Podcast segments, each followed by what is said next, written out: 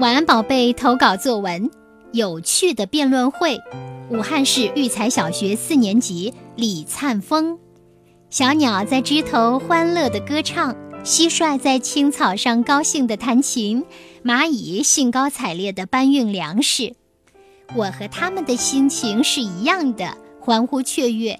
像往日一样，我早早地来到了阅读班。万老师让我们进行到底要不要家长接送的辩论会。老师把我们分成正方、反方，然后换位置。第一组是正方，第二组是反方。我不假思索地走向第二组，因为我是反方。我提出了三条理由：一、学校门口放学时正是交通高峰期，人多会把家长和学生冲散，双方都会很焦躁的。二，如果家长有时晚到，让你在警务室等待，自己不能安心，也会拖延写作业的时间。三，父母不能永远陪在自己身边，总有一天要离开父母。现在不锻炼胆量，以后会吃亏的。辩论会正式开始，万老师公正地投了硬币，正方选了正面，反方选反面，投到了反面，所以呢，反方先说。我们的二辩发言时，我还有点紧张，只听心砰砰砰直跳，像抱了一只小兔子。不过呀，就算抱了小兔子，我也得专心听。之前我们就商量好了，一辩和二辩呢，每人说三条理由，剩下的大家补充。当然，最好别说花钱的事，不然容易被反驳。李林轩和黄文轩总结了我们大部分人的意见。到正方啦，我觉得他们说的挺差劲的。对方的男生说完，瞬间就被我反驳了。可是我太激动，只顾反驳，忘了他说了啥。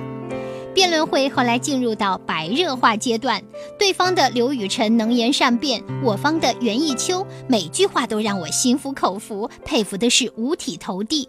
对方有人说现在有很多的人贩子，袁艺秋说如果有那么多人贩子，那你为什么现在还站在这儿？袁艺秋倒是镇定自若，辩论会不仅场面热烈，而且过程是有起有伏，令人回味。它锻炼了我们的语言能力，还锻炼了我们的团结协作能力呢。好的，这篇作文就是这样了。接下来我们有请福州市静安区第三中心小学的刘先琴老师点评。小月你好，听众朋友大家好。读了李畅峰小朋友的这篇关于辩论会的习作。我不由得要为他点赞，因为我已经从文字里感受到了辩论会的趣味所在。说到辩论会，双方唇枪舌战、据理力争，不仅训练了逻辑思维能力，还锻炼了语言表达能力，因此备受小朋友们所喜欢。描述一场辩论会，要明确告知正反两方的观点是什么，最后得出的结论是什么。自己通过这次辩论会有哪些收获？在习作中，李昌鹏小朋友都努力做到了这几点。由此看来，一场辩论会可写的地方很多，主要还是立足辩论的过程。一次激烈的交锋，某位辩手的表现，现场观众的反应，都是可以描写的写作点。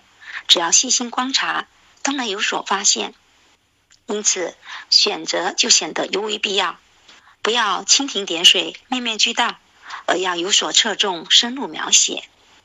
如果要提一点小小的建议，那就是辩论的过程缺乏镜头感，也就是辩论的味儿还不够浓。比如刘宇成与袁艺秋的辩论，不只关注人物的语言，还可关注说话人的动作、神态等细节，以及自己的心理感受。这样多角度的观察描写，以点带面，营造辩论会的紧张激烈，才会让读者有身临其境之感。李昌芬小朋友，你觉得呢？最后，感谢李昌芬小朋友的分享，让我们对辩论会充满了更多的期待。听众朋友，再见。感谢刘先晴老师的点评，也欢迎更多的大朋友小朋友给我们的节目投稿哦。我们的投稿邮箱是三九六八二幺三。At qq.com 三九二幺六八二幺三的 Q 邮箱，你记住了吗？当你把作文投过来之后呢，就请耐心的等待，说不定有一天你的作文就会被播出哦。